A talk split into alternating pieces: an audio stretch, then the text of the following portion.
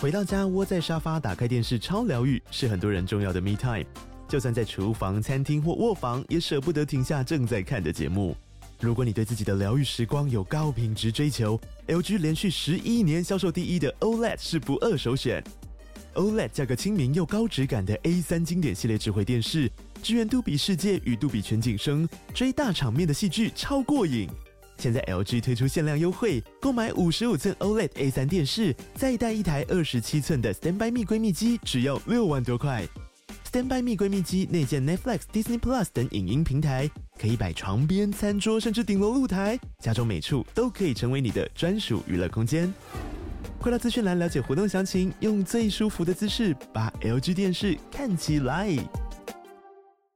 你知道现在世界上还有国家正在实施种族隔离吗？甚至这个国家还使用脸部辨识监控被歧视的族群。这个国家叫做以色列。去年，国际特赦组织发表调查，在以色列控制的巴勒斯坦被占领区，当局针对巴勒斯坦人实施歧视性政策，已经符合种族隔离的要素。过没多久，联合国特别报告员也认同以色列正在实施种族隔离，并且认为以色列已经构成危害人类罪。最近，以色列更透过脸部辨识系统性监控巴勒斯坦人。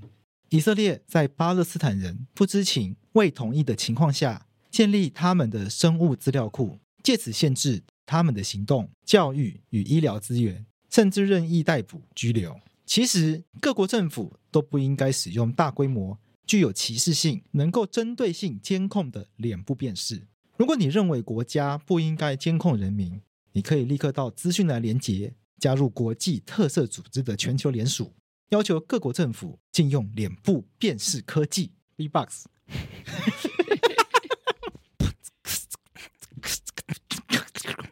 别滥用，看，等下观众有专业人觉得我们在靠北，这个好像会被骂，对不对？大家觉得你以为普兹克茨就就是 B-box？、我会哦跟大家讲，不是，人家是真的专业的。那个声音到底怎么弄出来的？我不知道，我之前高中的时候，那个学长他们是边 B-box 边唱金包银，啊这么厉害，很屌，就是这边就是边什么巴郎 A 戏喵，噗呲噗呲这样子，他那个声音可以跟，同时同步，对，他可以同时唱歌，然后 对那个声对，音，很屌，我觉得很屌，哦，那个很厉害，我觉得很屌，我觉得很帅，嗯，但我还是不会，我只会呃这样子，那个要特别练的。嗯，好了，法律归法律，政治归政治，我是龟子，我是罗伊。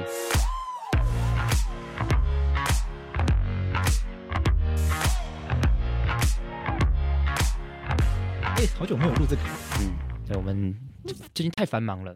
为什么总总觉得时间过很快？对啊，我们最近，哎，我觉得最近节目名就很多，可是我怎么觉得很久没有录这个单元？ 我最近比较少录啦，最最近近我外务比较多。你最近到底在忙什么啊、他不是说上礼拜不是去营队吗？对啊，你最近也不来开庭啊？ 不是，哎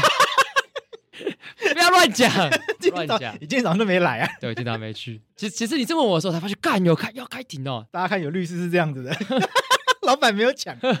就不知道开庭不是，哎要跟观众讲一下，我跟贵子分工跟别人比较特别一点啊，啊？对对， 好啦结果没有发白啦。好啦开对玩我笑要的，赶其他东西是。开玩笑的。其他专案要要赶快把它跑一跑，要把它弄一弄。暑假繁忙，上礼拜办营队，哎，对去立法院办营队，对，哎，也跟大家分享一下办营队有什么有趣的所见所闻吗？哦，其实我觉得办营队是蛮好玩的，嗯嗯，但是要耐得住性子，耐得住性子是因为你的肉体就在那边嘛，对，你没有办法抽离嘛，你只你就是要待在那边，他不是像今年我们就待四天三夜，因为这边今年是不是被要求要延长那个营期？对，就四天三夜，那这个营队是什么样的活动啊？这是可以节目上聊的吗？可以啊，可以啊对，吧？因为这个我记得立法院网站上也有照片啊，新闻稿对什么的对，嘛。反正就立法院举办的，对然后我们承我办们大概协办的概念呢。大专七年国会研习这一类的，呃就是跟大家讲国会的知识，啊，大致上简单讲就是这样子，让大家体验一下当地法委员的感觉。这个无法体验，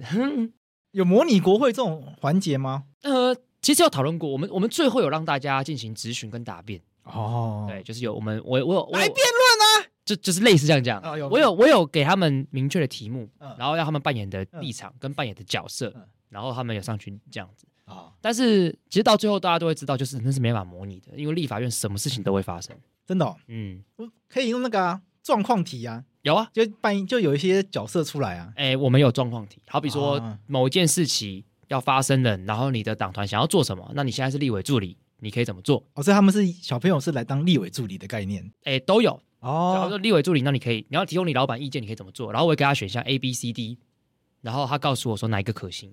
那这个有些就是不可行的。这好有点像以前有听过什么模拟联合国，哎，你有参加过吗？没有我我没有是参没加有过参加过，但我有听参加过的人说，那个模拟联合国在干嘛？嗯，就是模就是模拟开那个联合国大会，对然后就是你会被分配到某个国家，所以你要熟悉那个国家的状态。对，然后那个国家的立场，然后那个国家可能它的一些自己国内的状况，然后每一个联合国大会，它每一次模拟联合国大会，它可能就会设定一些议案，哎，然后你要你就按照那个国家自己的状况去针对那个议案，你要做一些发言嘛。然后因为那个议案通过会对你自己国家有什么影响，你要自己去研究，然后你可能还要拉帮结派什么的。懂。可是他时间是比较长嘛？对，对我们这个时间比较短，对，这个就没办法做到这件事情。所以我们是比较比较单点式的，没办法，就是好比说每一组担任一个党派有点困难、啊。对对对啊，，所以就是让他大家，我觉得重点还是基础知识啊。啊、那教了大家什么东西？我觉得至少让大家知道什么是委员会，哦什，么是院会，嗯嗯，一读长什么样子，嗯二读长什么样子，就是大家常常会看到，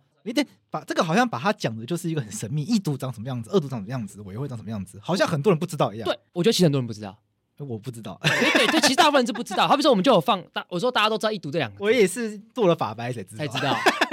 偷偷之入，就是我们的 IG 有一个专单元，就叫做“我也是看法白才知道”。哎，对，一样再讲一次，我发现很多听法法克电台的听众，其实不知道法克电台是法律白话文运动旗下媒体集 团 对，旗下的一个节目。哎那我们在 IG 上面有一个叫什么账号，嗯就叫法律白话文运动，欢迎大家来追踪。就跟大家法律白话文是一个大概念，对，然后我们有很多产品，对，我们的我们的主品牌叫做法律白话文运动。对这个节目是在这个品牌下面的。对那欢迎大家来 follow 我们的 IG，对，然后我们还有脸书，没错还有网站，哎没错，对，欢迎大我家们什么都有，什么都有，还有还有 TikTok，TikTok 就随缘呐随。缘随因为缘 TikTok 有有治安的问题，对对对就是我们不不不会强求，对。好，回到刚刚简单讲一读，大家都知道一读这两个字，可是什么是一读？大家可能不知道。好比说我们放影片，然后我们就发现可能司仪在那边说，呃，这个某个立法委员什么关于什么娱乐税法案什么什么什么第几条什么什么什么修正案，然后然后那个立法院长就说通过，哎，这就一读。其中一读就是念过去一次，对对他对，是对，会逐字念吗？对哦，然后他就说这个修正案，对念标题而已。对，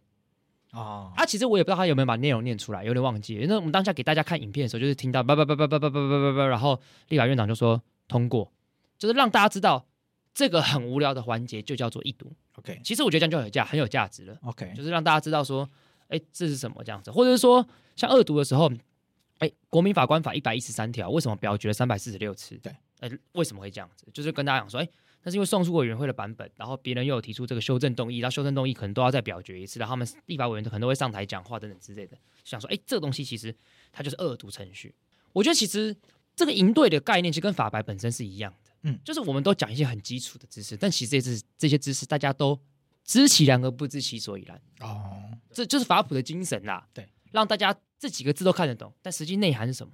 让大家理解。其实我觉得这样就功德圆满的啦。好了，之后有机会的话，我们也在节目上讲一下嗯，国会的知识啊，蛮有趣的。对，其实是蛮有，其实是蛮好玩的。我我我看你们在这次的营队里面有一个主题，我就想要把它搬到这个节目上来 讲，哦哟，就是我看你们在这个里面有个叫做抗多数决的困境，嗯，哦我哟，看你们有，而且我看这堂课是你讲的。哎，就是我啊，对对，这是我讲的。好，所以我们因为你那个营，因为我看这个营队的内容很多，全部把它搬到节目上来讲，恐恐怕讲一百集讲不完。对恐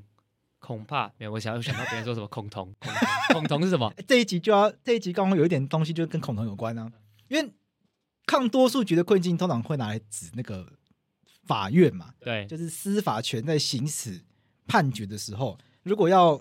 如果这个判决通常是牵涉到公益性的议题，尤其是这种人权性的，譬如说这个四字完了七四八吗？哎，七十八，七四八，他就擅自决定要同婚，哎，我们就先我们就先大胆这样讲好了，就是这个许宗力这一群人就擅自决定台湾应该要同婚，十五个人，这十五个人帮两千三百万人决定台湾要同婚，对，那这个就听起来很不民主啊很，不民主啊，这跟这十五个人搞得跟政治局一样啊，哎哎呀，跟中共政治局怎么哎，样？对，政治就是局政治局几个人？九个人，好像差不多吧，啊，对不对？他们就是十五个人自己搞小圈圈就决定这一切，哎这十五个里面就一个人反对嘛，两个，两个人反对嘛，这两个人觉不太妥，应该要立法院来决定。对啊，对啊，那听起来立法院、呃司法院或者是法官、法院适合做这件事情吗？这有我看你在营队没有讲这件事情。对，那前一阵子前一阵子刚好有刚好也在挑这个，也也不是在挑了，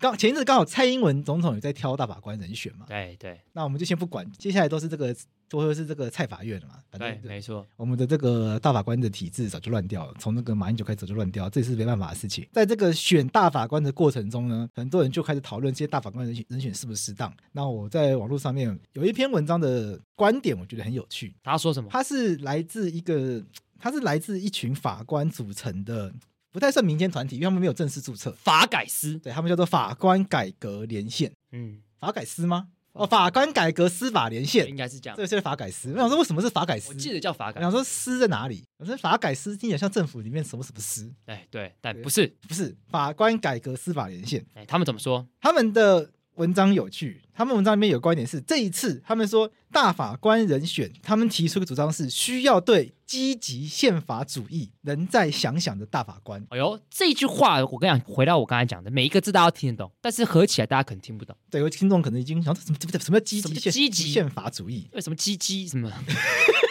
好，我们先把他的概念讲完。好他说他他说立法的形成要汇聚民意跟多元意见的折冲。他说大法官作为司法前，如果太过积极的话，他就会跳过民意汇聚的这个阶段。哎，譬如说，他举个例子，他说四至八零五号认为少年程序必须要赋予被害人参与，所以过去少年法庭会让被害人用书面的方式表达意见，但法大法官在四至八零五号大笔一挥，强硬的要求被害人一定要到场陈述。他说这部分没有经过修法，所以就没有机会让专家学者以及让各式各样的民众去汇聚这些意见来讨论是不是这样修法是好的。就大法官自己这样决定，就未来大家就必须要这样做。哎，所以这篇文章觉得大法官这么积极，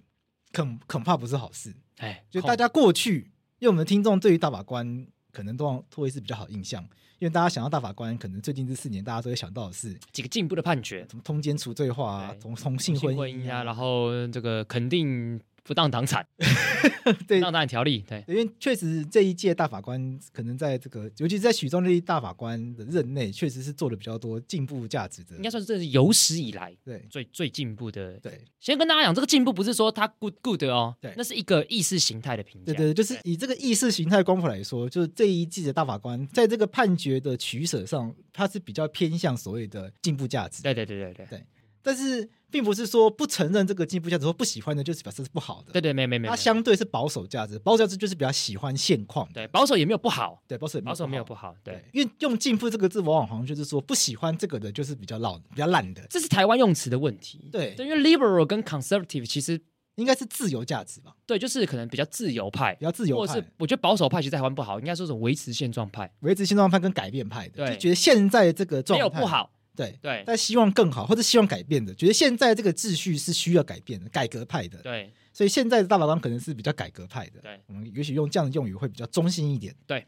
那再往下讲好了，因为我们台湾的听众朋友看到台湾大法官，可能会觉得哦，司法这么积极，这么的认，这么的用功是好事。很棒啊！最近美国最高法院就做了一系列，可能站在台湾人观点去看，就会觉得蛮可怕的判决。多可怕！来跟大家讲一下，譬如说，嗯、应该是上个礼拜吧，还是上上个礼拜？上上礼拜，上上礼拜就是一个礼拜之内做了三个判决，嗯然后在美国引起一片哗然，然后拜登就直接说这个法院疯了。其实我觉得这好像不太好，以一个总统去说这样的话，可能不太好。嗯，我就看议题，你就看一题因为这几个判决还真的蛮疯的。 ，OK，那我先讲第一个。嗯，第一个判决是，它是一个科罗拉多州的网页设计师主张他的宗教良心受到侵犯，因为中因为科罗拉多州他们有一个反歧视法，在台湾还没有这种反歧视法，没有对，这个反歧视法是什么意思呢？就是如果你经营公司，你在你经营商店，你提供的商品服务不能够有歧视行为。简单来讲，你今天如果卖东西，你不能够因为哦这个人是 gay，哎这，个人是假假，嗯，这个人是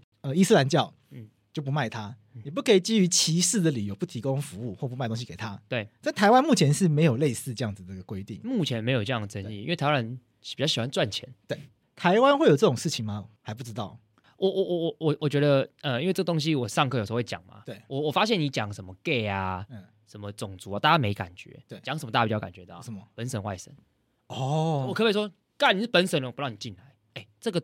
我发现在讲的时候，可能年纪比较大的同学比比较有感，会有感觉耶。对，嗯哎而且其实如果讲外排斥外省人的外省人也会有感觉。对对，就这这个这个嗯这个本省外省哦，所以如果用本省外省的话，这个台湾人比较 native 一点啦，就会更容易理解。因为我们比较没有所谓的呃，当然本省外省也是种族问题，但我们比较没有什么肤色问题。哦，就是我们区分彼此的方式比较不是肤色，对，不是不是，对对对如果今天黑人来来买东西，大家一定台湾人非常热情啊，Come on，Come 那么 on，Do you need some help？嗯我你要防晒油吗？ 不是，在台湾开这种玩笑的那个严重程度跟美国是不一样的。对，不太一样。我觉得那真的跟文化有差。像前一阵子那个是哪一个 YouTuber，就他们不是把脸涂黑，然后再跳那那个舞。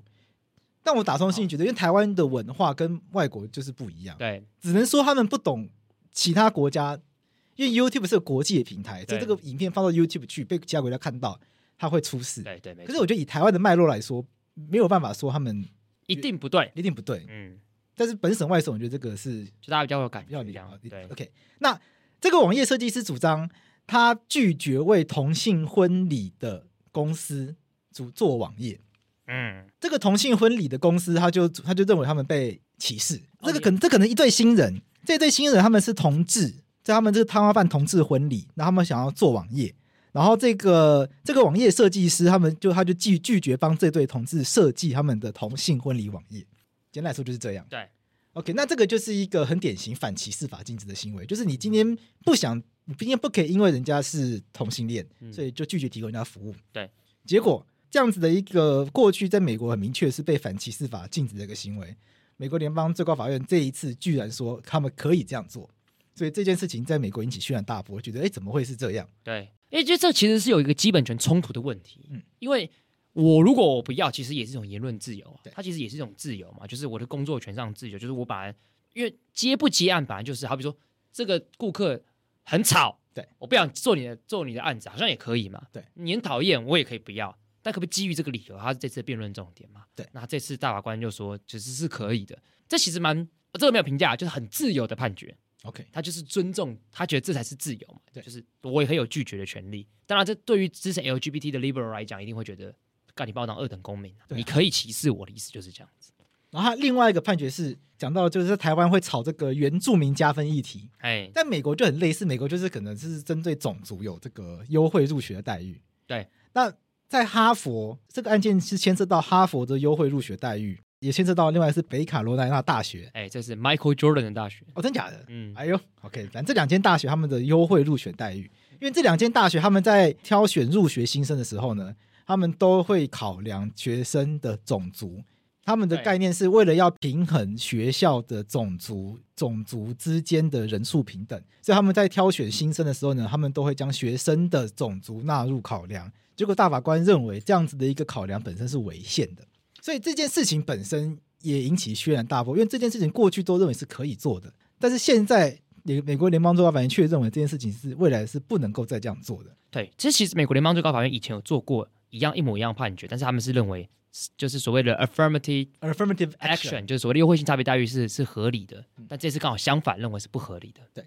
这次的这个理由呢，其实很妙，因为它是有延续过去可疑的理由。因为过去这个美国联邦最高法院很喜欢，就我们这我们这因为廷义今天廷义没有来录音，但是因为这个判决是廷义帮我们研究的。这个廷义在帮我们看判决的时候，他说这个判决本身没有说 affirmative action 是错的，但是因为前案前案说 affirmative action 就积极优惠性措施，就优惠性差别待遇，对，是在前案有一个有趣的条件是，美国联邦最高法院以前认为这种优惠性差别待遇不可以是永久性的，对，他有特别提到他，有特别提到，他必须要有一个终结的时间点。对，那在那个判决里面有提到，可能就是二十五年。哦，对对对对对对对对，然后我就我就跟廷义说，为为什么美国联邦最高法院都喜欢放一些不知道哪里来的数字啊？嗯。像那个 Roe v. Wade 不就是有会有一些就是不知道哪里来的数字吗？就好比说他们那个三个月、三个呃三个月、六个月、九个就月很，不科学啊他！们好对吧？当初我们讨论说，好像就是随便定的，对啊，但是就是很不科学的定法。对啊，然后那个前案也就是说，美国联邦最高法院觉得，在这种优惠性差别待遇下面，种族平等的实现应该二十五年内就可以实嗯现。然后我就想说，我就问陈毅说，这个二十五年是哪里来的、啊哪里来？的？你怎么知道？然后这是这个判决，就是说，显然在这个制度下面，一辈子都不会实现，所以这个制度是没有用的，所以我们应该把它废掉。哦哟，哎呦，哦哟，很凶哎、很凶哎、对啊，所以他们也觉得所以这个判决有趣的地方是，他们也这一群大法官，他们也展现一种哦，我们觉得种族平等很重要，可这不是一个好方法。对，这他们个觉得让原住民加分不是一个好方法。呃，应该说所谓的 conservative，他们阵营会认为说这反而是弱化他们。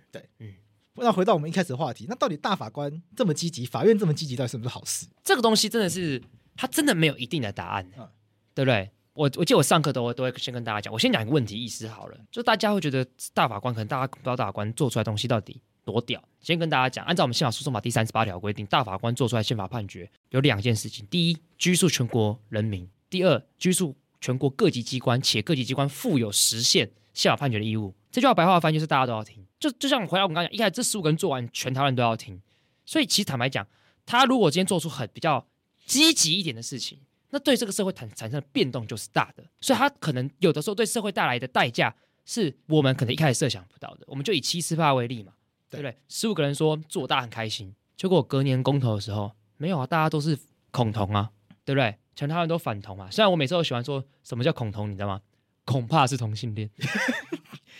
他内心最深处的那一那一块被 对发现，对他，所以必须他要很畏惧。必须要不断的催眠自己，同性恋很恶心、很可怕对你之前不是全美国最大的什么恐同协会的会长后来出柜？哦，真假的？对啊，就恐同恐同恐怕是同性恋嘛。这蛮有道理。所以我是说，积极可能会带来一个代价，就是社会的反扑可能会因此被逼出来。 OK 本本来大家可能不觉得怎么样哦，我们可以一点一滴的向前进，但反对力道一下就被逼出来，这个是积极主义常常会带来的代价。所以我我后来有做一个反省，你知道我大学的时候最喜欢做什么事情吗？看那个宪法解释都会觉得这怎么解释这么烂啊那个也没讲，这个也没讲，对啊那，就违宪啊，干嘛不敢讲？我后来发现我错了，大法官是有他智慧的，大法官真的应该保守，不要讲太明白，哎，不要讲太不要太冲。不要太多，它应该要极浅，就是我们一次处理一个小小的问题就好，因为太冲可能会造成社会太大代价的反扑。就是可能今天我们这样讲，大法官觉得这一届我们有五个很严重的社会问题要解决，你可能真的你只能挑一个解决，哎哦，你五个都解决，最后五个都解决不了。据说就是，据说就是有，我忘记在哪哪一则新闻看到的，嗯，就是据说就是可能有不知道哪里来的新闻，就是私下在讲，就是这一届大法官认为，在七四八之后呢，已经后面又有通奸除罪化嗯，就这个社会需要休息，对啊，所以可能暂时不会有太剧烈的，同意啊，对啊。其实是蛮但是同意的，我忘记在哪一则新闻看到，就是私下在传，就是暂时可能不会有太剧烈的的这个判决出来了。我想说，哇，这个是哪里打听到的啊、所以不当党产就我很想有知趣，道，因为不当党产就是他还都还蛮激烈，不是吗？但是有一个有一个东西，所谓的激不激烈，它其实会有两个判断层次：第一个议题本身，第二是不是违宪。对，那不当党产这个议题本身是激烈的，但是这个它等于是但他都是和宪啊，对他都是维持，它这个就是它不激烈的地方。对因为现况有通奸罪，你说通奸罪不对嗯，这个很激烈，它有两个激烈，就通奸跟违宪。但现状就是要改革不当党产，问大法官，大法官说好了，这个没问题。这个和宪反而会削弱这个本身激烈的议题。就你你肯定改革，跟你主动改革，我觉得是有别的。哦，对，所以我们我们假设一个状况，假如今天没有不当党产条例，然后有人申请大法官解释，认为说不当党产是不是应该可以这个溯及既往这样子扣回去？如果大法官说 OK，那就变成是大法官在主动改革，这个效应会极大。嗯，所以我会觉真的觉得立法者先冲，大法官殿后，其实才是最好的社会改革。那我们来聊一下这两个美国的判决。好，你觉得那个允许基于自己的宗教，对然后不帮假假做网 站，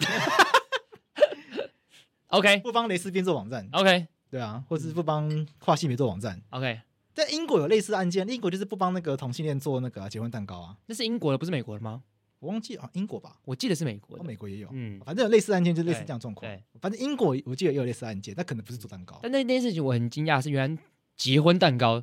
在别国外是这么……这么重要。对对对对对。对啊，台他湾说台湾不是嗯买个随便买个蛋糕就好，等一下台湾人结婚有在切结婚蛋糕吗？这 就是不一定。不一定啊，不一定我其实是很少看到结婚典礼现场有结婚蛋糕的、欸我对甚至对对连香槟塔都很少看到哎、就是在台湾，如果你要买结婚蛋糕，谁 care 你是不是 gay 啊？对啊，对啊，随便，而且蛋糕店就是有钱赚就好吧。对对对对对台湾人应该不太会为了这种事情不赚这个钱吧？对，所以这件事情我很惊讶，是原来他们把结婚蛋糕这么 serious 的看待。哦我觉得哦，我我才很惊讶，就是哦，原来这件事情对美国人来讲是这么重要的，重要到他价值碰撞，他是不愿意赚赚别人钱的。对，我很那我那时候知道这件事，我很惊讶，哎，你惊讶的点跟我不一样、哎真的、哦。对，你惊讶点是什么？没有，就是这个案件，我就是单纯觉得哦，有这个案件，但我没有为这件事哦情啊惊讶。因为我想说，因为你他 argue 什么事情很重要，为什么是结婚蛋糕？哦，就表示这件事一定是很 serious 的啊，对不对？我是觉得可能就是那个蛋糕师傅本身恐同而已吧。对对对对对对对，但是我觉得他他一定是他除了恐同之外，他很 serious 看待他的工作，哦他觉得结婚蛋糕是一个很神圣的事情。 OK。你被你这样子要我，就是有亵渎我这个工作，我不想这样做。我猜一下心态这样。 那现在连网站都不做，对啊，然后他的理由是呃强迫我表达支持同婚的言论，这个是违背我良心的。嗯，你问我看法，我我我必我必坦白讲，身为一个还是比较进步派的人，我当然会觉得，就是我不能接受。嗯嗯，但是呢，因为我们要很严肃面对一件事情，就是其实宗教自由也是一种自由啊。哦，宗教自由特别的地方就是，他的自由可能跟别人自由就是会抵触，就是我是天主教，我可能反同，我假设那到到底怎么办？因为它都是自由啊，所以对我来讲，而且我换个例子好了，假如今天侯汉廷 找你当他律师，嗯，你会不会有可能因为是干他是同派的，我才不想帮他辩护？有没有可能这样子？我先讲哦 OK 我我我会就是我有可能会拒绝，哦，真的、哦、对，因为我我不想帮红统的人做事。 OK。嗯，当然还是要看他什么 case 啦，我觉得看状况对啊，如果他只是什么别人欠他钱不还，那可能还好，但是就就是会有，不会。如果侯汉廷愿意找我当律师的话，嗯我觉得一定会是很有趣的案件。我你知道我我的个性就是嗯，越越猎奇的事情会越有兴趣，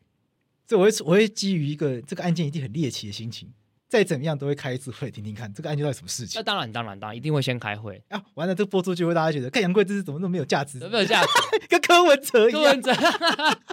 但我我我我就抱持一个就人生要多开眼界的一个心情我。懂啦，对啊，但这是他却，但是这个就跟支持维持台湾立场的人，你的成本一定会不太一样嘛。我懂了。但是我嗯不过我觉得，因为打官司跟什么同不同没有什么太大差，没有什么太大关联。我想一下好了，帮什么样的人打官司，我会觉得比较痛苦。我觉得通常是如果摆明了这个案件就是要我说谎的话，我会觉得我不要，我不我比较不愿意做。哦 OK，懂，对懂，懂。就是今天那个证据你已经拿出来了，但嗯是就是今天当事人建议，就是坚持要做一些就是偏离证据很明显的主张哦，大概就不太愿意做这件事情。好，那就会变得强迫我要去做一些违背我内心的一个言论嘛，那我觉得状况就蛮像的啦。打官司可能又有一点点不太一样，啊、因为打官司有的时候好，譬如说代言好了，对代言好嗯好，了，譬如说不要代言，譬如说口播好了。假设有一个就是你很不喜欢的产品，哎，要来找我们口播，对对啊，那你就会就是会会会，你会有一个挣扎在里面，对啊，对啊，尤其是假设还它的那个产品的某一些东西，假设抵触我心中的核心价值的话，譬如说可能来自对岸的嗯某一个很具争议性的科技产品，对它就可能大家都说它可能有治安危险，对可是也没有任何证据可以证实。假设有证据可以证实啊，但可以假设有证据可以证实，那就不会有人，他就对啊，就不会假有人设就是因为假设有证据可以证实的话，那我们就真的就不会接啊。嗯所以这种东西一定就是要没有证据可以证实，对可是它对就是被强烈的怀疑嘛。干，可是这个这个这个的问题在于是它到底有没有？啊，那不然这样子好了，有一款手机，嗯，你没有任何它没有任何的治安风险的这个讨论，嗯嗯可是它习近平在用，哦，就是可能《纽约时报》拍到嗯，习近平在用这款手机，可是习近平搞不好用 iPhone 啊， 对啊，中国人微博不是说什么中国人就该中国货，结果他说这这个讯息来自 iPhone 对啊，所以我习觉得。近平现在正在用 Apple 我 Park，跟你讲，习近平一习近平一定用 iPhone 啦！我跟你讲，习近平有可能因为那个谁啊，库克不都会去找他吗？哦，对啊，对啊，他比尔盖茨那天找他，我跟你讲，习以习近平的个性，跟他一定用好东西，他怎么可能用华为？因为习近平搞不好现在在用那个什么 V 卷什么东西的，对啊那，个他那个说给俺看看，然啊后我来带带看，哎呀，这好东西呀、好好东西啊！这个过去的产品，我们怀念它，所以我觉得这种安全真的好困难哦。很困难啦。所以，这问我看法，回到这个网站的，我真的觉得就是你是不是基于什么样子的理由，那才是重点。但是这东西在台湾跟在美国又有真的是不太一样的地方。但反过来说，就会很多人说，如果这件事情可以成立的话，那同性恋者不就是会到处被歧视吗？对呀、对啊，对呀、这这这个也是事实。那比如说饭店就可以说我不要，我不要帮同性恋者办办那个什么婚礼婚礼啊，对，就可以就会有点就会这对样。啊，那我不要让同性恋者进来住啊，嗯对不对？那到处让、同性恋者不是到处碰壁吗？每一个人都说我有良心，嗯，对，对啊，我觉得这就是它的后续的效应会有这样的问题。对啊所以，你问我的话，我会觉得其实重点是这这件事情其实是可以避免的。嗯，就假设你不想的话，你应该想别的借口拒绝啊。什么意思？就好比说这个产品，就说啊，因为档期的关系，所以可能没办法弄。哦这其其实是可以解决的嘛。其实这件事的问题一定就是他说我就是因为我不喜欢，所以我拒绝。对，那这件事就是对我来讲是是可以拒，就是是可以有比较好的处理方式。嗯，嗯所以我觉得讲到底就是，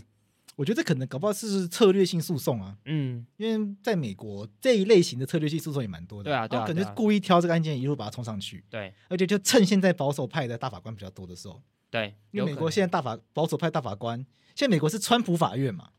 对川普法院六比三对，嗯，台湾是蔡英文法院，美国现在是川普法院，对，不知道，但到底什么事情是可以拒绝，我们会觉得合理的？这就很像啊！我又想到一个很有趣的例子，像慈济花莲不是有那个慈济医院吗？对我我阿公跟阿嬷就是因为我们都台东人嘛，对所以生病的时候，阿公阿嬷他们都在那个慈济医院治疗，对，然后去看去探望的时候，赫然发现一件事情：嗯，慈济医院的电视啊，只能看大爱台。十分痛苦。除此之外呢，慈济医院的那个伙食只提供素食。我就，然后我就 我就想这边就讲的很很失敬，我就想说这样可能不太容易康复。对啊，对对， 好啦，这是开玩笑，这是开玩笑。我有些人觉得我就是要吃肉才营养。就是它你可以自己带肉进去吃，哦哦，可是它餐厅只它里面的那个餐厅的提供的东西真的就是素的哦，其实也很合理啦。对啊。可是嗯那如果今天基于一些营养理由强迫他卖肉，嗯，这样会不会会不会又侵害到他的一些宗教上的一些权利，对啊，这个我觉得就会啊。对不对？对，因为因用为这样这样子的例子来思考的话，会不会比较贴近我们台湾人的文化脉络？就强迫慈济医院一定要提供这个病患肉类的营养品，但我对，但我觉得这再回到刚刚那个案子，就是我觉得还是要确保确认它到底标的是什么，嗯因为我们并没有说以前你一定要接同性恋的案子吧？对，你可以想，就是我刚才讲，他回来，你可以想其他理由拒绝他，其实没有不行吧？嗯对，对啊，就是我最近真的没有办法，那我推荐给你其他的好不好？嗯这这一定会解解决啊！就是你就是说，我觉得歧视，所以我不做，这才是问题所在啊。哦对不对？我我自己是觉得是这个核心的问题是这样子，所以我会觉得不应该这样子啦。我是比较不，我是比较偏向不同意这个判决的。嗯，我还是跟着我以前的立场一样，只是我我想很多啦。我觉得这个问题它会显现出一种太过天真的氛围了。哎呦，哪对一就是好像这个社会已经很平等很的，平等了，所以这个人不提供服务给你，这个人不帮同性恋者做你一网定找站，得到你。找其他人。对，但事实是，事实上可能是可能是科罗拉多州就超级恐同，哎，所以这些人根本就找不到任何的地方去提供同性恋者服务，所以才需要透过法律去保障，保障这个同性恋者的权益。嗯，所以应该反过来想是有没有可能，社会必须要先进步到一个阶段，让同性恋者已经可以找到，已经可以很容易找到提供服务的地方，那我们就可以，那也许像洛伊讲的，我这间公司真的没有办法提供，但是我可以很友善的把你转借给其他人，或许这会是一个比较妥协的做法。我刚才随便查了一下，嗯嗯，科罗拉多在去年的时候，同志夜店被扫射，哦，好可怕哦！我觉得很可怕哎、很我觉得很多国家他们对于那个同性少数啊，或者是黑人，就他们对于这种仇恨，他们对于这种仇恨已经到了一种难以想象的程度、欸，哎，尤其欧美国家不不知道怎么会这样。像像台湾其实真的 peace 很多，对啊，对啊，就大家说同志夜店怎么样？特 好玩，G Star，就在台湾很难想象，就是对于弱势者的仇恨会到这种程度、欸，哎，对啊，为什么？会不会就会不会就是因为台湾人没什么信念？还是一种相对剥夺感。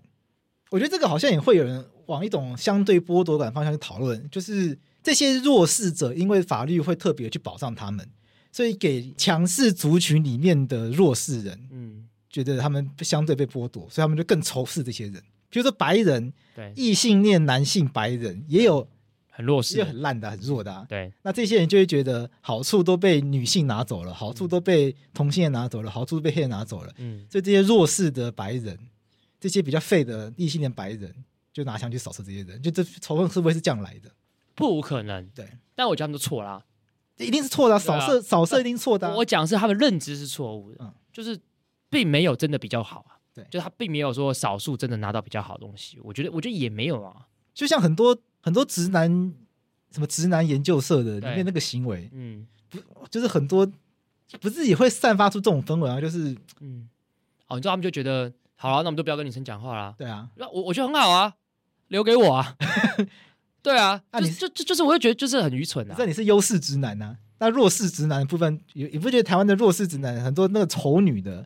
这种母猪教的，其实也是类似的感觉吧，只是他们还没有到拿枪扫射而已。我我懂，他但们是在网络上的言语暴力，可是我还理没解，出来到还没有到拿枪扫射。但我我都会觉得，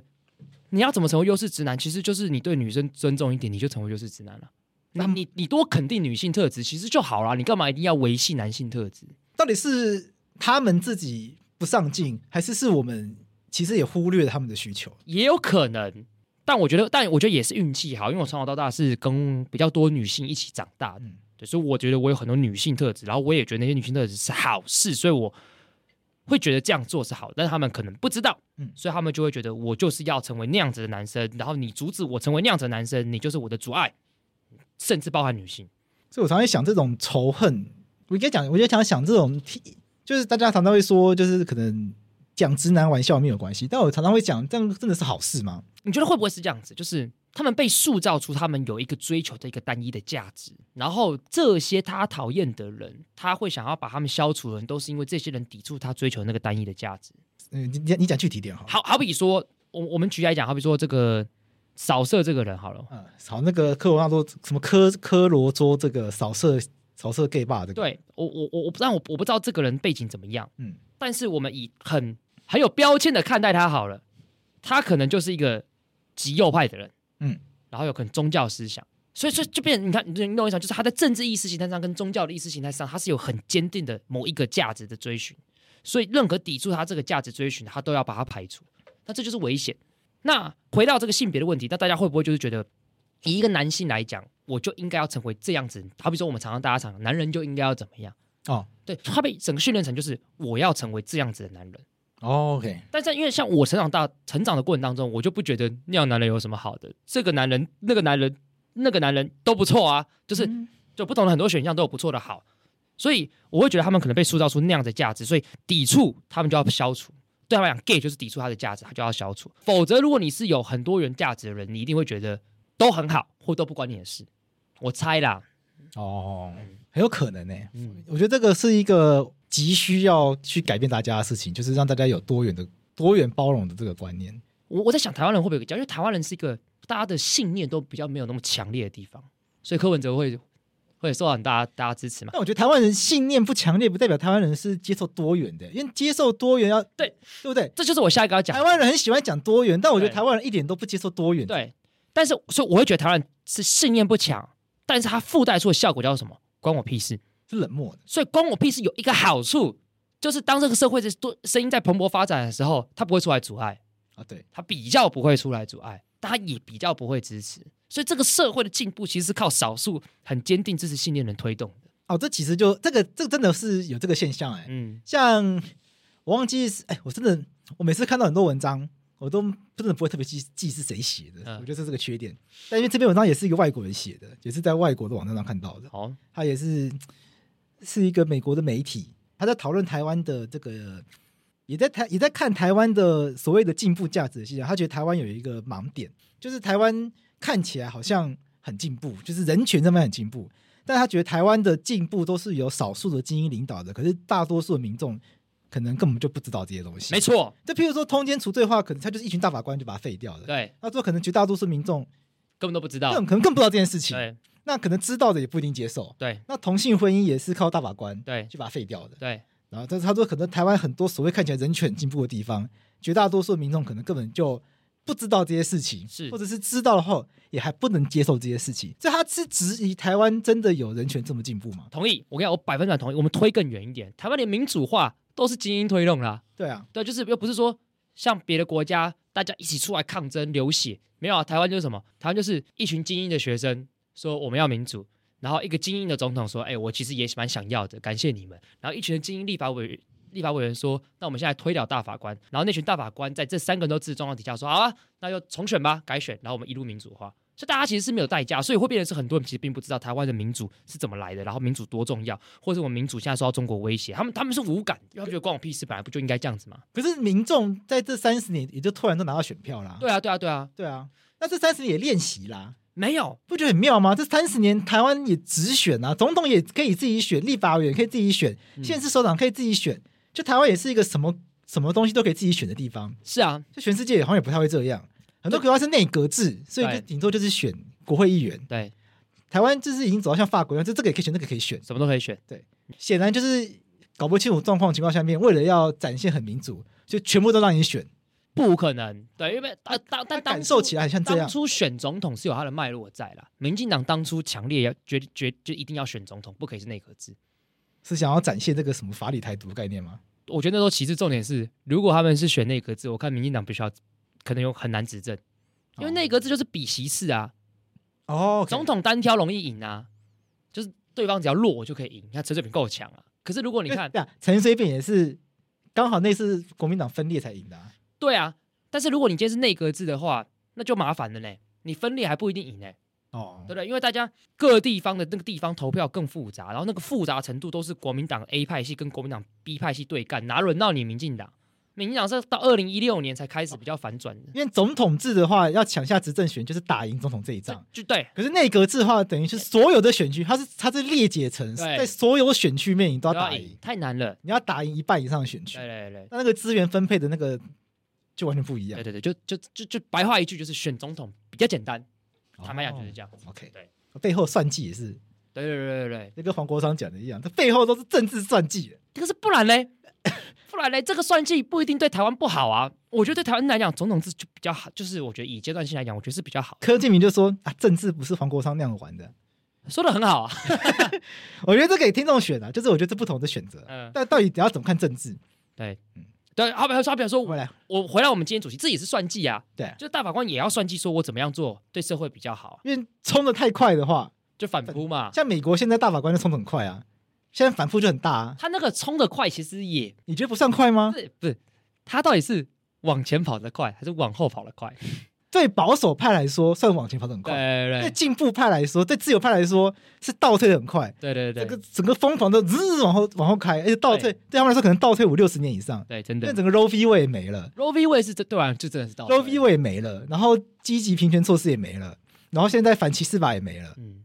现在看起来一切都快没了耶。哎、其实这个我我觉得这个想象是很可怕，因为我一直为什么没办法这么保守派，原因是因为保守派想象是真正的平等是大家立足点一样，刚好接这个，哎，像他们把积极平权措施拿掉，就是把所谓原住民加分拿掉，对嗯把这个黑人优惠入学的拿掉。他们的理由就是所有人入学应该都要平等的对被看待，就对是所有人都不应该被考量种族。对，他觉得只要被考量种族就是不平等。嗯他说这跟这个判决里面就讲得很清楚，他觉得这跟黑人白人无关无，关，嗯他觉得所有人都应该只看他们的表现。对他你只要考量到种族就不就不应该，对所以就像你讲的，这是一个很形式的平等的概对念。啊对啊，我我我搬回到台湾最近的议题，不是大家最近的政策叫做补贴私校吗？对啊，私立大学，然后很多人想说，都已经只考那么久了，很公平啊，还要考虑这件事情，他这对我来讲言论一样可怕、啊。你知不知道台湾大学最多学生是来自于哪个行政区？大安区，没错，这就答案了，不是吗？对啊，这就是越高学府的人都来自于越有钱的地方，这是事实啊这。是事实、啊。会去读私校的人，负担比台大、政大高额学费的人都是比较穷的人啊。对啊，这是真实啊，所以这个补贴有什么错吗？就是，所以我觉得把所谓的平等是立足于所有人都一样，这个是可怕的，我觉得不存在这种事情。就是很天真呐、对啊我觉得这个很天真，就是这个社会明明就还不是这样还，不是那样你子，就要先假设这个社会已经是这样，然后用对这样子的一个还不存在的现况去做假设，然后往下推政策。对，很可怕、欸，对啊我，觉得很可怕。因为好比说，我我之前看过资料，就是原以原住民来讲，原住民就业率还是比汉人低很多、啊。哦，就是我们我们从二十年前开始修法，什么原住民工作保障法等等之类的，它有改善，嗯但是并没有显著改善。哦，就我很意外，我们可能因为很多人讲说啊，原住民加分，干我那个朋友他有原住民，他根本跟我们一样啊，就幸存者偏误啊。你看到这个精英原住民，可是大部分弱势原住民没看到啊。啊，对啊，对啊，我就觉得不可以这样子看待。我我我觉得网页版的那个啊，我可能比较觉得我的立场会觉得比较支比较不支持大法官一点，就是呃比较不支持美美国联邦最高法院的判决，但是我也优不惠支持，优惠性差别在我就我就觉得我是比较很不支持。我也觉得我不支持。嗯，那有一个论理叫逆向歧视，对，你支持吗？哦我们跟听我们跟听众朋友解释好，一你下，解释一下。在讲这个优惠性差别待遇的时候，有一个很有趣的论点，叫做这种这种行为叫做逆向歧视，什么意思呢或？是反其其实我们帮原住民加分，这个行为其实是在歧视汉人，哎就是为了要保护弱势，导致导致多数人被歧视。对那其实之前在在讨论保这个同性婚姻的时候呢，这互加盟他们有说，为了要保障同性婚姻，就做了就却逆向歧视异性恋。那我就这不必你你你异性恋有什么影响吗？对，我就其实就第一个莫名其妙嘛，对啊，异性恋到底受什么影响？没异什么性恋影响啊异性恋结婚的权利完全没变啊没，变啊，对啊，对啊，到底受什么影响？你说结，你说入学的名额，原住民如果保障多一些，因为入学的资源可能就这么有有限，限，对，就就原住民多录取一个，可能汉人证就会少一个，嗯那就算了。嗯，这个呢，还能还有讨论的机会。对，不结婚不可能，同性恋多结婚一个人，你你异性恋少一个结婚机会，他永远不会跟你结婚呐，不是嘛？对啊，不可能嘛对？啊，这个人说了这辈子就不会跟你结婚的嘛？是啊，对啊，就是很此生无缘嘛，这很奇怪嘛？就很多异男就会说啊，好可惜，她她是女同志，对啊，什么好可惜？干，我跟你讲，她就算不是女同志，她也不会喜欢你 啊。不用笑想啊，对呀、你讲的就是反歧视，反歧解视的概解释的念很好。对啊，通常我都会举个例子来回应，你知道吗？嗯就是我觉得很多的反歧视是想象出来的，啊、就你觉得你被反歧视，但实际上也没有。实际上没有。但我举个比较跳动的例子，好，你知道新党怎么来的吗？新党，对新党不就是从国民党列出来的吗？，对，所以他一定是不满国民党嘛。他就是他认为他自己新嘛，对对啊，他，他当时就是觉得这个蒋经国催台青政策要到李登辉手上，全部都把资源给本省人啦、我们外省人不要玩啦、所以他们就会觉得我们外省人被逆向歧视。好比说，他们觉得，哎，当初这个可能这个公务人员考试名额，它是按照各省级分配的，后来都被取消啦、嗯逆向歧，他们觉得我我被逆向歧视，还有这种事哦。对，哎、但那个本来按照省级，这极度不合 理啊！这不合理耶、对啊，这可能有些听众朋友不知道，以前公务人员考试、嗯，可能录取一百人好了，对这一百个人不是按照分数前一百名就直接录取，对没有哎、湖北录取十个人，对，可能湖北录取十个人，对可能浙江录取十个人，对，台湾省录取十个人。对问题是这个考试全都在台湾省考，不是吗？对啊，所以就会变成是外省人可能一百人，台湾省的人两百人，那你觉得这样公平吗？对啊，所以外省人，其实以前公务员很多外省人啊，对对对对，因为对外就是这省样后代很多啊，很好考很啊好，考啊，因对为啊莫，名其妙，尤其是如果你是什么什么什么西康啊，嗯，现在已经不存在那些什么省，西康啊对、对对对，东九省那些什么的，我用左手写都考得上啊，对啊，根本就可能找不到，对啊根，本就没以前根本没有多少人从那个地方来啊，对，所以新党就在这样脉络的状况下成立的，他们觉得外省人被歧视的，哦但其实那个就是什么？我们把不公平的制度变得比较公平，但是你原本是既得利益者，你现在没有既得利益，你就觉得不公平，干哪有这种事情的？所以我觉得很多人的反歧视叫做。那个政策从不公平变公平，但是他从既得利益者变成不是既得利益者，他就觉得不公平，那是他的错。 ，OK，所以我就觉得新党在那个脉络下成立，就是其实很荒谬的。哦，嗯，新新党本来就荒谬了，但是新党一开始也没那么荒谬啊，哦真的吗新党一开始还反核式，还打了公平正义的那个旗子，然后什么东西都说要改革。其实是一开始很多的这个形象也是蛮清新的人啊，导致 OK 现在就已经完全烂掉了，烂中之烂。新党现在都黄中透红，对啊，就对啊红的啊，为什么对啊变这样啊？那我们之后再聊好了，对，所以我一直说，用这个例子来告大家说，其实很多的反歧视，我觉得是想象出来的。嗯我我我觉得真的是这样子。好吧，那我们之后看嘛，你看这样的话，是不是司法太积极？像你看，也不要讲司法太积极，好，这个刚刚聊过，我就看那法院的那个人，很多人会说这个法院里面现在都是蔡英文大法官，这件事情很危险。嗯你看那个美国现在都是川普的法官，对，所以现在做一大堆就是这种哦嗯，自由派的眼光会觉得很倒退的对判决。对对，那现在确实现在现况就是里面都是蔡英文的法官，嗯所以蓝营的人觉得很可怕很。可怕。嗯。那我们我们要怎么去回应这个问题？我们先不，我们先我们就不要再讨论这个嗯，马英九造成的，那已经我懂，成我定懂，我懂，局。我懂，我们就不讨论这个。对啊，但我觉得没那么可怕、欸，真的吗？因为我觉得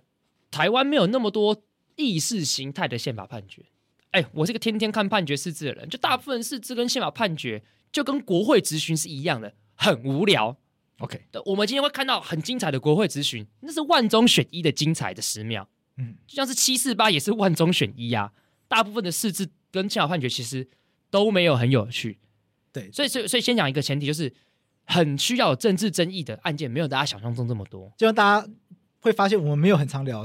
宪法判决，对，因嗯为也很无聊啊很。无聊，大部分是无聊的、啊，宪法判决每年至少都会有十到十二个，二十个左右，二十个左右。啊十二到二十个左右。但我们真的会挑到节目上来讲的，可能就是五六个。很重要的啊，对，好除比非如好比如四至八一三文化资产保存法的问题啊啊啊，这可能还有点有趣，因为那跟古迹自然有点问题，不小心又举到有点有趣的例子了。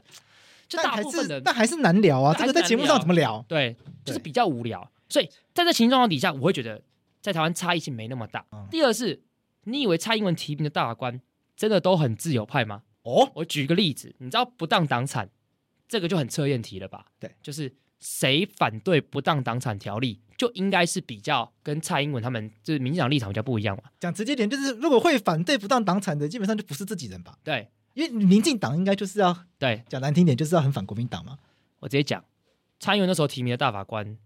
有七个，对哎有两个反对，真的、啊，哎，我记得是两个，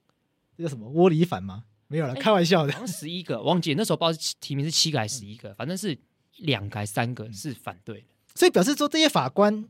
还是有自己的想法嘛，对啦，不是说就蔡英文选的，他们就一定照蔡英文的走。因为其实说真的，那也不是蔡英文真的选的、啊，哎，那我们台湾大法官怎么选的？他他其实虽然是表面上总统提名立法院同意啊，但是我我就问一件事情，又不是每一个总统都是很法界出身的。就我我讲真的，蔡蔡英文你觉得算法界人吗？其实他不算呐、他是学术界的啦，他甚至我觉得他是比较谈判界的、贸易谈判的，他才是他的专业啊。对，所以他其实对哪些人在法界很有名这件事情，好比说法官谁很有名，你觉得他真的会了解吗？我们的大法官是靠一个什么遴选委员会推荐的嘛？那个才是真的那关键。今年在选这个大法官的时候，是先组成一个遴选委员会，而且对啊往年这个遴选委员会都会有副总统来担任召集对人，啊对啊对就啊是惯例上都找顾总统当召集人，对啊我也不知道为什么。然后里面找都是什么一些专家学者或是以前的大法官，然后就会请各界来推荐，对然后各界所谓各界可能就会是譬如说，呃，最高法院，对，然后最高检察署，嗯然后律师工会，对这这个像今年尤伯祥大法官，嗯他，就是由台北律师工会推荐的，哎然后全国律师联合会，嗯反正就是找各式各样的法在法界很有名望的机关组织对，来推荐。所以其实这些人选也都是从这边推荐上来的，没错，然后推荐上来之后，这个遴选委员会他们再开会去再挑嘛。 对所以这个人选某种程度上也不是，好像也不是这个蔡英文自己自己去脸书上翻一翻找出来的，对不对？对啊，他像像个菜单说，哎，有这些有菜，这些人你要哪一个？对，然后蔡英文的想法一定是，干，其实我不是很知道，你要不要你要不要跟我解释一下？一定一定是这样子的啦，除非蔡英文自己有非常喜欢的人啊，这对啊个你插进去。对对对对，所以所以我就但觉是得今年的这四个人比较不像，因为这四个人看起来是法官、检察官、学律者师、学者各一个人，对，除了尤伯祥之外，其实剩下的，而且我讲真的，这次反对力量超低嘞，超顺利就通过嘞。哎，可是反对尤伯祥的感觉有本来想要炒作不是吗？对，但是你知道尤伯祥是这四个里面最高票，他真六的假三，的他六十三票，剩下什么六十二票、六十二票、六十一票左右，他最高票。是因为国民党跟民众党后来都巨头吧？对，但最就是反对力道很低呀、哦这就是政治操作嘛，跟我们这个国会营队讲的一样，就是你要多大的反对力道，对啊，我是不懂为什么他们不不出来反对，然后反而都巨头，就不懂巨头的概念是什么。因为有些真的没，啊好比说陈忠武教授好了，嗯他有什么好反对的？陈忠武教授有人说他是卡管案的最大推手，哦，真的哦，我在网络上看，就是有一篇风传媒的评论说这四个人嗯，都是不是人，都是绿绿好朋友。啊哎、不是，呃，嗯不能不太能这样讲，就是这四个人都不是任，其中陈忠武是卡管案的最最大推手。呃我先我先强调，这个都是那个文章写的。那我觉得，那这些完全都没有经过我们这边的查核，所以我们这边只能转述。那我个人觉得，都只能听一听，我我没有要帮这些文章背书什么的，就当纯粹就是听就好。就这篇文章说，那个陈忠武大法官是卡管案的最大推手，所以一定跟绿营有极非常密切的关系。然后尤伯祥是不当党产委员会还有促转会的委员嘛，哎那这一听就知道是绿到出遇汁，到出资嗯，这叫做什么？这叫什么打手嘛？对一听就知绿道打绿营打他就手会说嘛。绿营打手，然后朱富美大法官是检察检察总署长的老婆，老婆，嗯我是不知道这跟绿营什么关系，他们就说这个他们跟绿营也非常的要好，嗯，因为毕竟可以被提名为检察总长的话，表示是应该呃总统提名，立法院同意表，示应该表示说表示这个检察总长现在叫什么刑什么什么形态邢太昭，招对邢太昭应该也是跟绿营蛮要好的，对所以他们就说用这个，他们就用这个去推，然后这个应该也是跟绿营很要好。然后最后一位是蔡彩珍，蔡彩珍，嗯，蔡乃真那个那篇文章是没有特别写说他跟律什么关系，嗯只是说他在法院里面风评很差这样子。哦，那那个是否风评很差？这个以上这四个人的这些都是那篇文章讲的，我对完全不帮这篇文章背书，嗯，那有有纯趣，粹是为了要做节目，在节目上做转述这样子。对，但但但我我讲几个前提好好，如果他们都是绿绿好朋友的话嗯，也很合理吧？对，就是我今天当选总统，难道我要挑一个跟我超级讨厌我的人吗？难道难道难道我们会期待蔡英文提名廖元豪老师吗？ 对啊，就这这个也这做也做这种痴心幻想也很奇怪。好比说马英九提名的时候，他我没有讲那个郑丽，我就讲人选，他提名那个苏永清，苏文清不是他大学的同学嗯吗？就大就大家都会觉得，大家也会觉得那是蓝蓝好朋友啊。好比说，苏永清后来，苏永清大法官也是一个争议很大的人。对，啊，因为他是有他曾经是有党籍的、啊，有国民党党籍的啊、对然后陈新民大法官他也是有党籍，然后也当选过国大代表，就这也是有。而而且苏永清，我后来看他相关的大法官解释立场，干这个他最有争议好不好？他他他对集会游行法许可制，他说百分之九十几都是许可通过，那许可跟报备只是社会观念观观感而已。我说哇，干这样敢写出来很屌哎、苏大法官有点太不想演了。他他对啊，他他甚至不是什么色彩，我觉得他有点，他对我来讲，我看他意见书，他有点威权色彩在里面，但他论点就很强。嗯，但我觉得、得这样也值得尊敬，就是他把他的想法都直接写出来，对啦，就他也不怕你骂，他的意见书很好看。他应该也知道他的意见在这个时代这样写会被骂，嗯，但他也不管，他就是给他就是给人写。很厉害啦，对啊，我觉得这样，我觉得有这种勇气的也是很值得尊敬。所以我会觉得，就回到回到十点，就是什么什么什么蓝蓝大法官、绿绿大法官，那就必然的啦。总统提名、立法院同意的东西，难道会不政治吗？对啊，一定都是政治的东西啊！你哪件事情你不要政治解决，怎么可能？那这样法官不就不中立吗？可是这就是重点，就是在于就是是我们到底到我们到底应该期待什么样的法院？我我觉得是这样子，就是我们以大法官人权来讲，说真的，检察官、法官，其实他政治立场你平常看不太到吧？对就是他，就是你，他到底他到底多蓝多绿，你根本表面上看不出来，又不是他是尤伯祥，尤伯祥是律师，他可以发表他的政治意见，但是其实你也没有看到古刘伯祥多挺绿，他挺的是那些价值。对，对我我其实反而没有，好比说像罗秉成就很绿，哎因为他都是他是政委嘛，他是行政院发言人啊，对啊，他以前是政委，对，所以他他他很绿，那就那就没有问题啊。他尤伯祥，我比较在这方面我比较看不出来一点，坦白讲，就是黄帝颖律师。对黄定宇就当当过不分民党不分区第三十四名了，对啊，对啊，那个那就不太一样啊，对啊，啊啊，陈忠武老师他一辈子都在写民法的东西啊，哎说实在是这样啊。你你看你他看到是他民法教授你，看到他的名字出现的时候，通常后面应该是接在，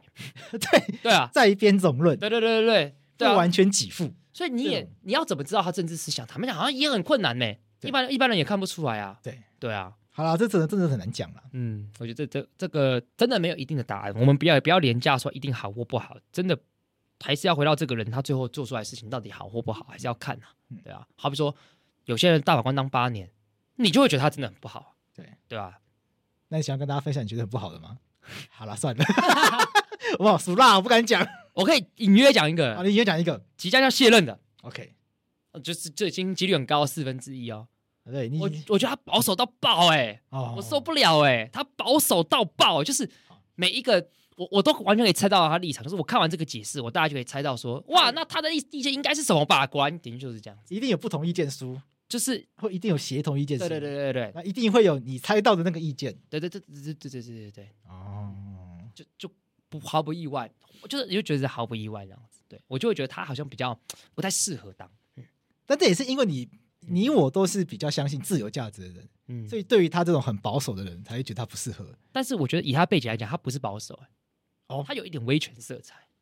哦我自己觉，得，如果有威权的话，我觉得这真的不适合在大法官位置上。我自己觉得，因为他有一些威权的背景。哦，其实之前大家有从这个转型正义的资料库有捞到，这样子还啊被提名的话，这件事也蛮妙的。这个没有还好吧？马英九提啊，哦，那也不是很意外啦， 那也不是很意外，但我不是说马英九提名都不好哦，嗯对，像蔡明诚大法官，蛮好他的。我就觉得他写的意见书，哎，有时候他会介绍德国的一些法学是怎么处理，这个对我这个宪法知识来讲，收嗯充获很多多，收获很多，上课的时候可以讲，难得有马英九做的事情是你称赞的还是不少啦。啊，就有些事情，他政治，他不是每一件的决策都一定是很政治意识你形态的。是对事不对人。对事不对人啊，对事不啊对人对啊，我们是 case by case。好啦，这个是所以法院到底我们可以期待什么样的法院？太积极 好也像危很可，险好，像很可怕，但有时候有又会希望他再稍微动多一点，很难呢、又很难。但又很难欸但又会想说，有时候又要考虑到到底在里面的人是谁，对，然后又要想到底是谁把他装进去的，嗯，又会去设计各种奇怪的制度，想要去卡他。对，像以前就是想说交错任期嘛，就是前一个总统提名一半，后面总统提名一对半。嗯，但这个制度现在也乱掉了，现在也没办法有这个东西了。这个制度，我我们这些这讲起来太复杂了对，所以马英九真的可能有点打乱之外，其实这个制度本身本质上，我们撇掉马英九因素，它本来就会乱。院长、副院长是不受任期保障，哦，所以那时候有几中中间有几度是院长、副院长自己先下台啊、啊那他自己先下台，就有可能会乱乱掉。掉对啊，而且大法官可能本来就会什么生病啊、死掉啊什么的，那嗯，就会乱掉、啊。对啊，对啊，对啊，所以我想到是谁当当初设计这个的人到底是谁啊？没有。我跟你讲，他当初设计想象是什么呢？我我就我我就举这个例子，你你你回答观众可能就会比较嗯好。我们举假设今天这大官当七年半了，嗯，结果他死掉了，对，那你觉得后面补上来这个大法官，他应该是按照宪法本身规定任期当八年，还是补足他剩下最后的半年？不是啊，可是正常人都会觉得他应该就是当八年对啊，谁会觉得谁谁会觉得他上来只做半年？没错，我跟你讲，如果他上来只做半年，那交出任期制会成功，因为他那个等于是他完全卡死固定的。对，但是如果他要当八年，他重新起算，那就乱掉了，就乱掉啊就。一个来上来他就全部乱掉但。是就啊讲的直接嘛，如果你今天这个我今天上去当大法官，我就只能做半年，我不要当啊我。送阿小啊，那对就啊我我当大法官，我现在工作全部都要停掉。对比如说我现在是律师，嗯我为了当大法官，嗯，我所有手上案件全部都要抛出去给别人做，又不可能边当大法官然后边去开庭当对当律师啊，而且如果你手上还有宪法诉讼，将来你还必须要回避。我还要回避耶、对嗯然后我的节目就要先停掉、欸。对，对啊，我不可能边当大法官然后边来录音啊。Hello，大家好，我嗯是桂智，我现在大法官，然后来录音。Hello，没 有这种没有这种事啊，这世界上不可能有这种事，这很奇怪 啊。来给大家说，哎我在是在 Hello，帮司法院推销一下他们节目，他们是什么？不就是在 Hello 是在 Hello 是 Line 的节目啦，他们是那个啦，私事陋他们是室，事事漏事啦，干干我叶配错你误也，被揍啦。哎呀，都没有法克电台好记啊！他们是私私事事陋漏事，事，私事漏。陋事。啊那我现在私事漏事，而且是真私事漏事， 不用对啊，就不用阿斯， 直接对啊大法官本人来录音我。对我我就我就是，对啊，所以说我就觉得这个这个制度本来就就是就根本就执行不了啊。如果只剩八八半年的话，谁愿意来当？他就、啊他就变成空缺半年我。们指出改革方向怎么样？大法官人选太多，改成九个。美国都九个，我们十五个。我觉得蛮好的、啊。对，因为我们以前十五个是以为中国的领土想象嘛，我们现在台风金马而已，七个好了啦。不是，可是我就觉得这件事很奇怪。就中国哈，中国幅员广嗯大，可是十五个他里面他里面有分工啊。对啊，像欧洲人权法院，嗯欧洲够大了吧？嗯嗯，他们会有小法庭跟大法庭，嗯三个三个一组这样子。嗯，台湾其实也是啊，它是三个三个三个去有没有受理这样？他那你只做审查而已、对，啊对啊，但他不做判决啊。他对如果对今天十五个人，然后三个三个三个三个做判决，嗯那这样子的话也 OK 啊。嗯，那但他们也不做这些，他们所有东西都一定要十五个人一起对判决啊，对，这很没有效率啊。嗯，而且以前还三分之二，对啊，现在好险改成二分之一。对，对啊。所以我觉得为什么不改革一下呢？就三个三个就分成五庭，然后三个三个判决，嗯，然后呢分然后还上诉，上诉上诉就十五个人自己书面审查。一级二审，对啊，多赞啊！哇，这台湾诉讼打不完嘞、对啊，台湾我三级三审后面在二级二二审，级二审，台湾一共收五次律师费。啊 很棒哦，哎司法改革有新方向了，啊我们金字塔更加坚定，更加坚 实，而且我们的金字塔越盖越高。越盖越高。对，我们金字塔顶楼加盖，台湾特色，台湾特色的司法制度，没错。哦，太好了，我们就太好这样子，我们以后就一级二审，一级二审，然后九个就好，对三三三，那三对，就就事不过三。是不过三对每个都三个，对，三个人一庭，三个审查庭，对，哦。然后他们就审做出第一审的宪法判决，有你有问题，你再找第二审，没错，你不服的话就上诉嗯对，上诉就大法庭，对，三个大宪法法庭，嗯，太好了，太好了，嗯，太好了，这个真的很棒，太好了。这样的话，台湾司法就会更进步、嗯，更完整。然后把大法官改成终身制，需要吗？因为很多人在讲这件事情啊，美国是终身制啊，